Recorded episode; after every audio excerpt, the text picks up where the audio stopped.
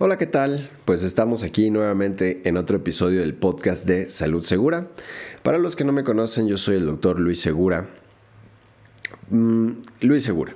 Estoy un poquito más cómodo con el eh, nombre, mi nombre, sin el título.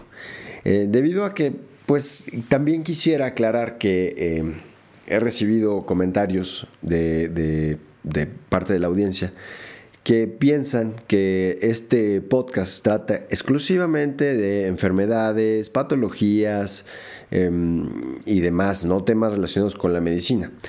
Y sobre todo tratamientos y demás, que sí podrá llegar a contener ese tipo de temas. Sin embargo, es más un podcast basado en salud en general. ¿Y a qué me refiero con salud en general? Pues aparte de la salud biológica, salud mental, eh, también vamos a incluir temas de salud financiera, salud en el deporte, salud en la nutrición, salud en la vida, salud en las relaciones interpersonales y en general, todo tipo de salud. Eh, el día de hoy, como ya podrás haberte dado cuenta, no tenemos un invitado, estoy hablando en solitario, sin embargo, estoy aquí para poder hablar y charlar de un tema que considero pues eh, bastante interesante o relevante. Y es que el día de hoy estamos a 14 de febrero del 2023. Para los que nos siguen en otros países y donde no se festejen esta misma fecha, hoy es el Día del Amor y la Amistad, también conocido como el Día de San Valentín. En, países de, América del Norte y, otros países en general, ¿no? Entonces, el Día del Amor y la Amistad es un día que considero pues sí un día para poder eh, celebrar, para poder pasar tiempo con amigos, para poder pasar tiempo con familia, para poder pasar tiempo solo, sobre todo con pareja.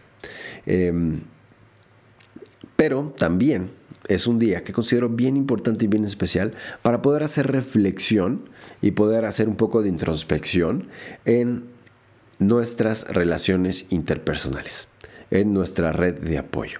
Y es que el día de ayer estaba yo leyendo un post eh, que estaba, me parece que en Instagram, eh, donde se mencionaba que em, eh, la red de apoyo, 14 de febrero debería ser un buen momento para recordar que la red de apoyo es algo muy importante durante la vejez. Y también, en general yo consideraría que una red de apoyo es importante para cualquier etapa de la vida. ¿Qué es una red de apoyo? Pues una red de apoyo son todas aquellas relaciones interpersonales que forman parte de nuestro entorno y que nos ayudan a mantener cierto nivel de salud mental, donde podemos expresar ideas, puntos de vista, intereses, sentimientos y que eh, vamos a recibir o no una retroalimentación que nos ayude a crecer como personas y a entender sobre todo bastantes cosas de la vida cotidiana. Entonces, pues eso es básicamente una red de apoyo. Considero yo que es un día muy, muy bueno para poder reflexionar y darnos cuenta de qué de las personas que nos acompañan en este viaje de vida, que están con nosotros, ya sea hijos, amigos, papás, hermanos, tíos, primos, amigos, no amigos, conocidos, eh, que están con nosotros en nuestra vida diaria, que forman parte de nuestra red de apoyo. ¿Quiénes podemos identificar como estos? Me gustaría hacer un pequeño paréntesis, puesto que y aclaro, esto no es un comercial, pero he estado leyendo un libro, digo, no soy el gran fanático empedernido de la lectura, sin embargo me gusta y dedico algo de tiempo para poder eh, eh, cultivar un poquito de, de contenido para mí y guardarlo para mí. Sin embargo he estado leyendo este libro que se llama El pequeño libro de la astucia de Lucas Braco. Y aclaro, no es un comercial. Sin embargo, el contenido que tiene dentro creo que es de bastante valor. Es un libro que básicamente, como su nombre lo menciona, es un pequeño que de pequeño no tiene nada, es un libro de bastantes páginas, sin embargo tiene un contenido bastante bien definido, bastante bien integrado. He leído pues ya bastantes libros y, puedo decir que bastantes, aproximadamente unos, no sé, 40, 50 libros de, autoayuda, de ayuda personal, de psicología, eh, psicología para las relaciones interpersonales. No soy psicólogo, tal vez no interpreto completamente bien estos, estos temas, pero para mi contenido y mi crecimiento personal, considero que este libro de la, de la, de la pequeña, el, pequeño libro de la astucia, tiene buen contenido, está bien integrado y está bien definido. ¿Qué quiere decir con esto? Pues el libro te brinda básicamente, no es una guía, pero te brinda consejos y estrategias para poder eh, llevar a cabo relaciones interpersonales que sean placenteras y buenas para tu crecimiento personal. Ya sea em, a nivel laboral, principalmente, creo que es algo que se menciona bastante, y a nivel intelectual, a nivel personal, a nivel de amistad y un poco del apartado de nivel de pareja. Como tal, en este episodio del podcast no vamos a hablar, eh, tal vez lo habrás llegado a pensar por ser 14 de febrero, pero no vamos a hablar de eh, las relaciones en pareja. Ya me gustaría tener aquí una contraparte que pudiera eh, tener esa, esa integración. Pero en el pequeño libro de la astucia, básicamente menciona cómo podemos salir eh, bien librados de relaciones interpersonales que pueden llegar a ser un poco engorrosas, un poco tóxicas, un poco chocantes, a salir bien librado de relaciones con personas que eh, pueden llegar a ser un poco difíciles o que tal vez no tienen nuestros propios o mismos intereses. En el libro menciona mucho perspicacia, menciona mucho osadía, menciona mucho, eh, tiene bastantes analogías de, de otros autores, de tanto literarios como filosóficos, eh, que, te pueden ayudar a darte una idea de eh, que las relaciones interpersonales sobre todo son importantes para la vida. Porque si bien somos animales, animales con razón o con raciocinio, también somos animales sociales. ¿Qué quiere decir? Que estamos hechos para relacionarnos con otras personas. Entonces, el hecho de tener relaciones interpersonales satisfactorias eh, pues realmente harían gran, gran eh, avance o serían factor importante dentro de la que nosotros le podemos llamar felicidad. Y es que dentro de la misma literatura hay actores, eh, perdón, autores que considero son de gran importancia. Pero sobre todo, más que los autores, su propio contenido. Hay otro autor que también leí hace un poco que menciona que somos o que lo que nosotros nos forma como personas, es nuestra personalidad, no tanto el carácter, porque el carácter es un poquito más adquirido y depende de otro tipo de, interacciones. Pero la personalidad es el conjunto de las siete personas con las que más tenemos eh, una relación interpersonal. Es decir, somos el promedio de las siete personas con las que más nos juntamos, básicamente. Yo creo que esto podría ser, llegar a ser tomado como algo muy exacto y las relaciones interpersonales, la situación psicológica y psiquiátrica, el psiquis como tal de una persona, pues no es una ciencia exacta. Entonces tal vez podamos ser el promedio de más personas o de menos personas, sin embargo sí considero que tiene bastante de, eh, de veraz o de real el hecho de que sí somos el promedio de las personas con las que más nos juntamos, porque al fin y al cabo es básicamente lo que más se integra en nuestro entorno o lo que podemos llegar a llamar como vida o estilo de vida. Entonces, considero que esta es una fecha bien importante para que podamos reflexionar quiénes son las personas que están más cerca de nosotros, quiénes son las personas que realmente aportan algo a nuestra vida, quiénes son las personas que, están ahí, cuáles son los escalones que tienen nuestras relaciones interpersonales, es decir, si hay personas a las que eh, frecuentamos pues, con relativa frecuencia, eh, con las que más estamos, con las que hablamos muy ocasionalmente, a quienes solamente les hablamos de vez en cuando, con quienes solamente escribimos por redes sociales o interactuamos por redes sociales, con quienes interactuamos por mensajes de texto, a quienes llamamos, con quienes salimos con quienes tomamos un tiempo para tomar un trago, con quienes son los que más pasamos el tiempo, porque al fin y al cabo podría ser, llegar a ser una buena métrica el tiempo en nuestras relaciones interpersonales, es decir, con quién paso más lapsos de tiempo o más prolongados lapsos de tiempo. Eh, muchas personas tendrán la tendencia a decir, no, pues yo paso mucho tiempo con mi familia, paso mucho tiempo con mi pareja, paso mucho tiempo con mis hijos. Sin embargo, cuando empiezan a hacer este, este conteo y empiezan a medir con más precisión los lapsos que pasan con alguien más, pues se dan cuenta que no es así, que realmente pasan más tiempo a veces con, eh, con las personas con las que trabajan. Es decir, en un ambiente laboral, que es básicamente en lo que, en lo que muchos pasamos más tiempo de nuestras vidas. Entonces es importante, considero yo, este momento para poder reflexionar y darnos cuenta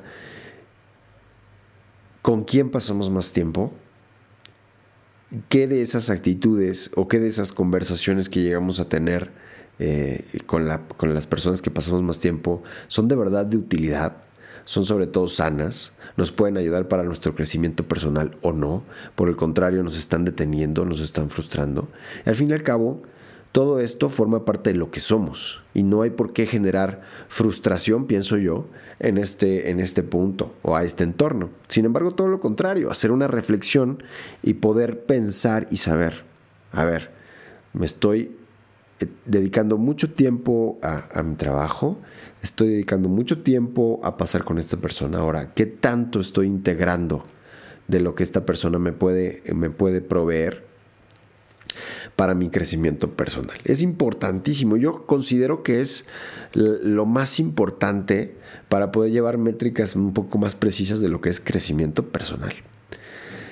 Ahora, ¿qué tanto aportamos nosotros a los demás? Y eso también es algo súper importante.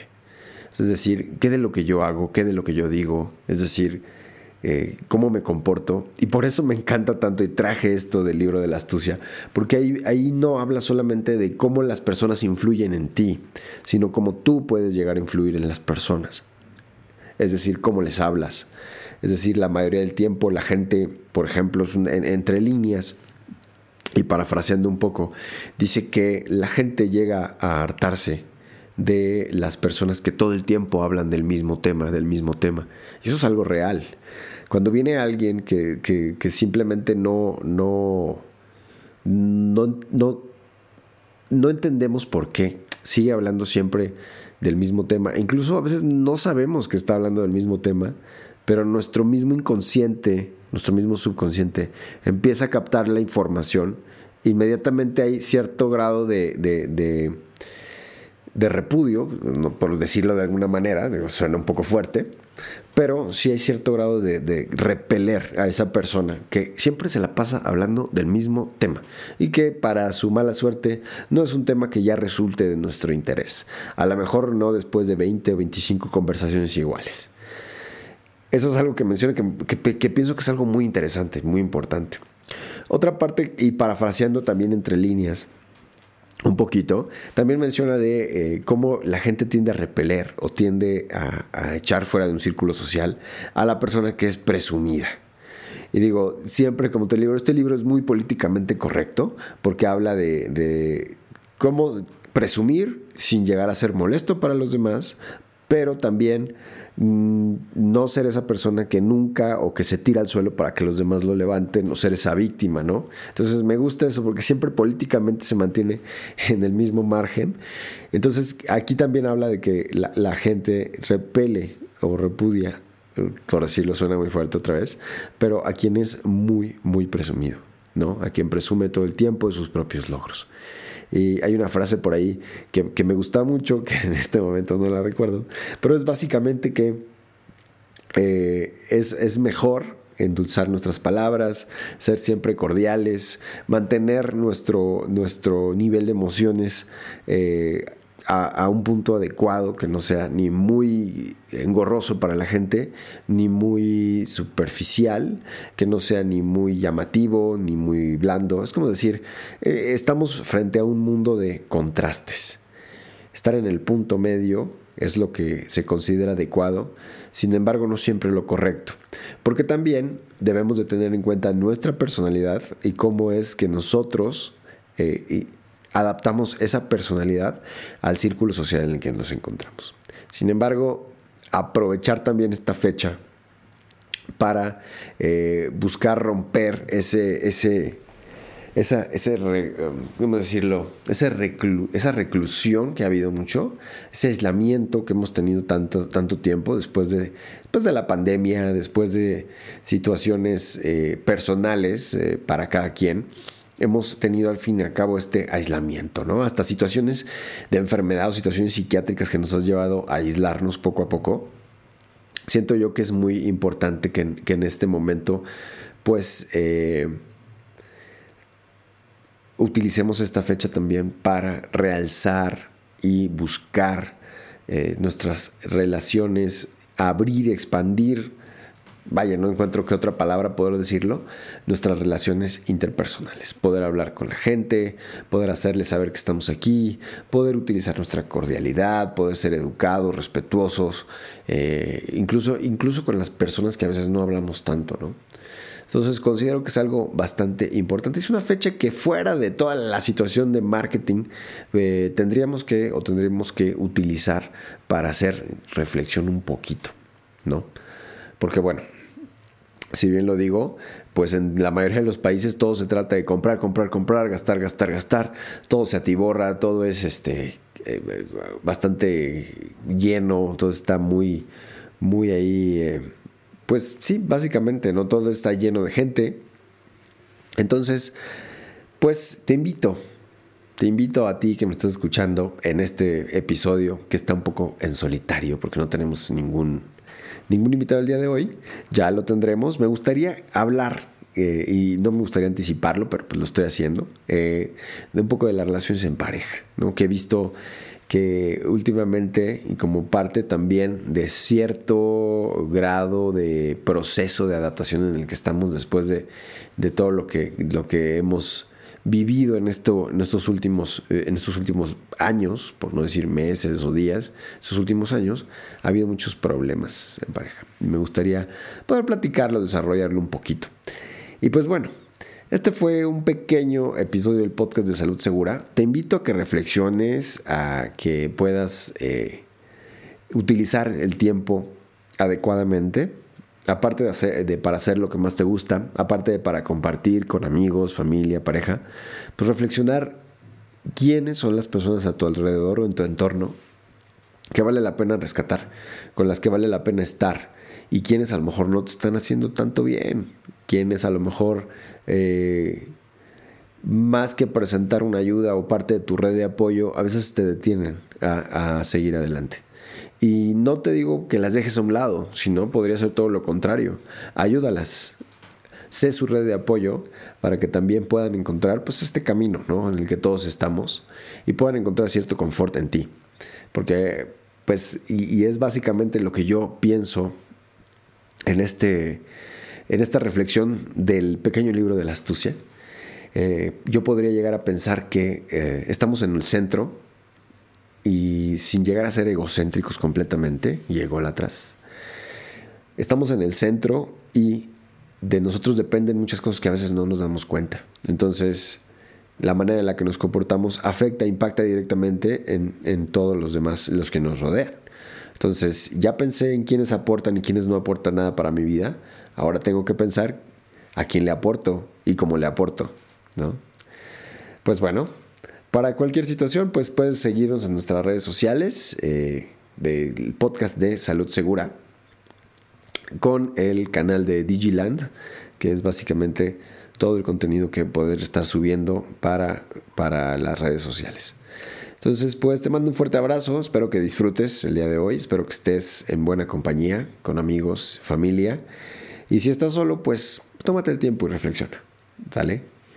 Eh, este fue un episodio más del podcast de Salud Segura y nos seguimos escuchando.